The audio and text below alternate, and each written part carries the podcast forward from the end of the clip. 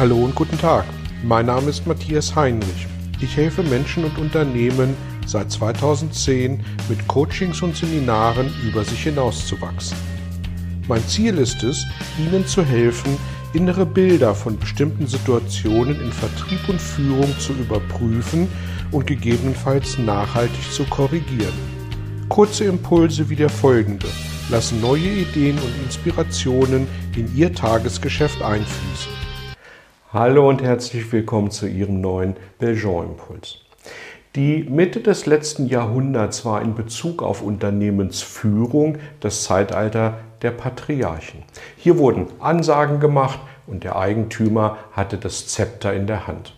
Er hatte irgendwann mal eine Idee, etwas zu verbessern und mit dieser Idee wurde er dann mehr oder weniger erfolgreich. Dazu brauchte er Mitarbeitende, die seiner Idee folgten und kopierten, was er vordachte. Der Ausgangspunkt aller Aktivitäten war jeweils die Fachkenntnis und der sich daraus ergebende Vorsprung im Markt. Kommunikation fand meist vom Unternehmen zum Verbraucher statt über Werbung. Die dafür nötigen mitarbeitenden Eigenschaften waren Disziplin und Volkschaft. Und das war den Deutschen ja ein Stück weit auch in die Wiege gelegt und daher waren sie über viele Jahrzehnte wirtschaftlich auch so erfolgreich. Der Aufholbedarf der Nachkriegszeit, die steigenden Bevölkerungszahlen sorgten dann für das nötige Wachstum, sodass dieses System auch gar nicht mehr groß hinterfragt werden musste. Zu groß war der Nachfragedruck aus dem Markt. Irgendwann aber gab es dann Störungen im Markt. Und die folgenden Beispiele traten nicht alle gleichzeitig auf, führten in Summe aber zu Veränderungen. Welche Störungen gab es im Detail? Der Nachfrage- bzw. Verkäufermarkt änderte sich zu einem Angebots- bzw. Käufermarkt. Es gab genügend Ware und dadurch war das zu generierende Wachstum nicht mehr so stark ausgeprägt. Die Käufer wurden emanzipierter, sie informierten sich und da es nun mehr Anbieter gab, war auch entsprechend die Auswahl größer. Steigende Bevölkerungszahlen sorgten zwar mehr, für mehr Nachfrage, aber gleichzeitig stieg auch das Angebot an Arbeitskräften und aus einem Arbeitgebermarkt wurde ein Arbeitnehmermarkt. Die Arbeitskräfte konnten sich immer mehr aussuchen, wo sie arbeiten wollten. Die steigende Mobilität der Menschen sorgten dafür, dass Waren nicht mehr nur an einem Ort gekauft wurden.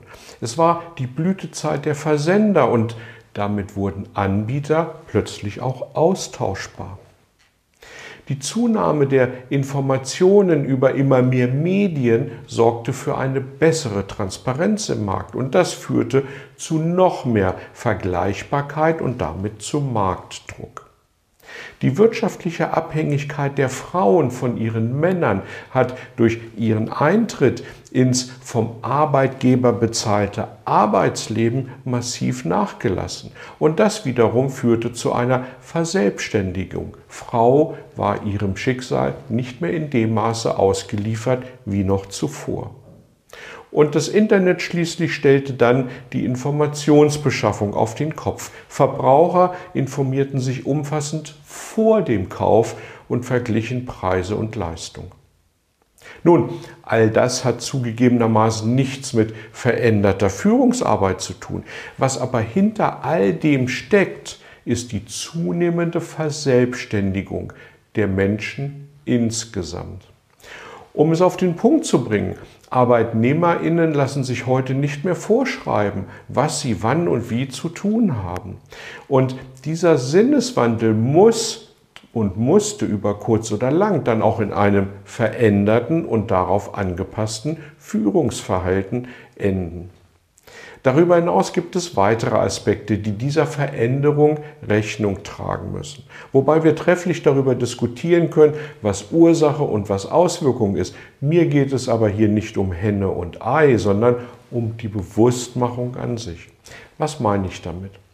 Als Führungskraft ist heute nicht mehr die Fachkenntnis entscheidend, sondern die Führungskompetenz. Mitarbeitende eines Projektteams wählen sich zum Teil schon projektbezogen situativ ihre jeweilige Führungskraft aus und nutzen damit gezielt einzelne Stärken in ihrem Team.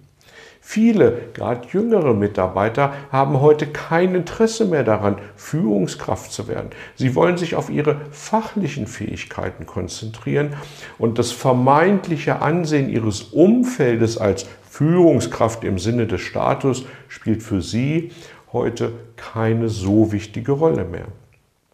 Organisationsdiagramme verlieren zusehends ihre Gültigkeit, weil sich Teams in Projekten auf Zeit zusammenfinden und damit ihre jeweiligen Stärken gezielt ausspielen können. Angehörige der Generation Y und Z legen immer mehr Wert auf gemeinsame Zeit mit der Familie. Es geht ihnen nicht darum, weniger zu arbeiten. Sie wollen aber den Sinn ihrer Arbeit verstehen und bei manchen Führungsaktivitäten kann die Sinnhaftigkeit schon mal hinterfragt werden. Diesen Ballast wollen Sie nicht. All das, Veränderung der Gesellschaft und den Arbeitsabläufen, führt dazu, dass sich Unternehmen und Führungskräfte heute anders im Umgang mit ihren Mitarbeitenden aufstellen müssen. Der bei uns inzwischen massiv angekommene Fachkräftemangel sowie der Arbeitnehmermarkt führen dazu, dass sich heute immer mehr Unternehmen bei den Mitarbeitenden bewerben müssen. Wirklich attraktive Arbeitgeber achten deswegen darauf, dass ihre Mitarbeitenden sinngebend arbeiten, und zwar aus Sicht der Mitarbeitenden und nicht mehr nur aus Sicht der Shareholder, der Anteilseigner. Und dazu gehört dann eben auch ein völlig verändertes Führungsverhalten.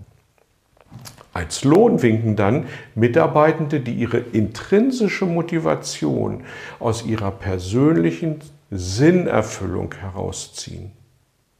Ich wünsche Ihnen viel Erfolg, diese notwendigen Veränderungen für sich gut und erfolgreich umzusetzen. Ich freue mich wie immer über Ihr Feedback und wünsche bis zum nächsten Mal eine gute Zeit. Danke und tschüss. Vielen Dank für Ihr Interesse an meiner Arbeit und an meiner Vorgehensweise. Gern werde ich auch ganz konkret für Sie tätig und helfe Ihnen, über sich hinauszuwachsen. Sprechen Sie mich an. Ich freue mich auf Sie und die Zusammenarbeit im Coaching oder Seminar.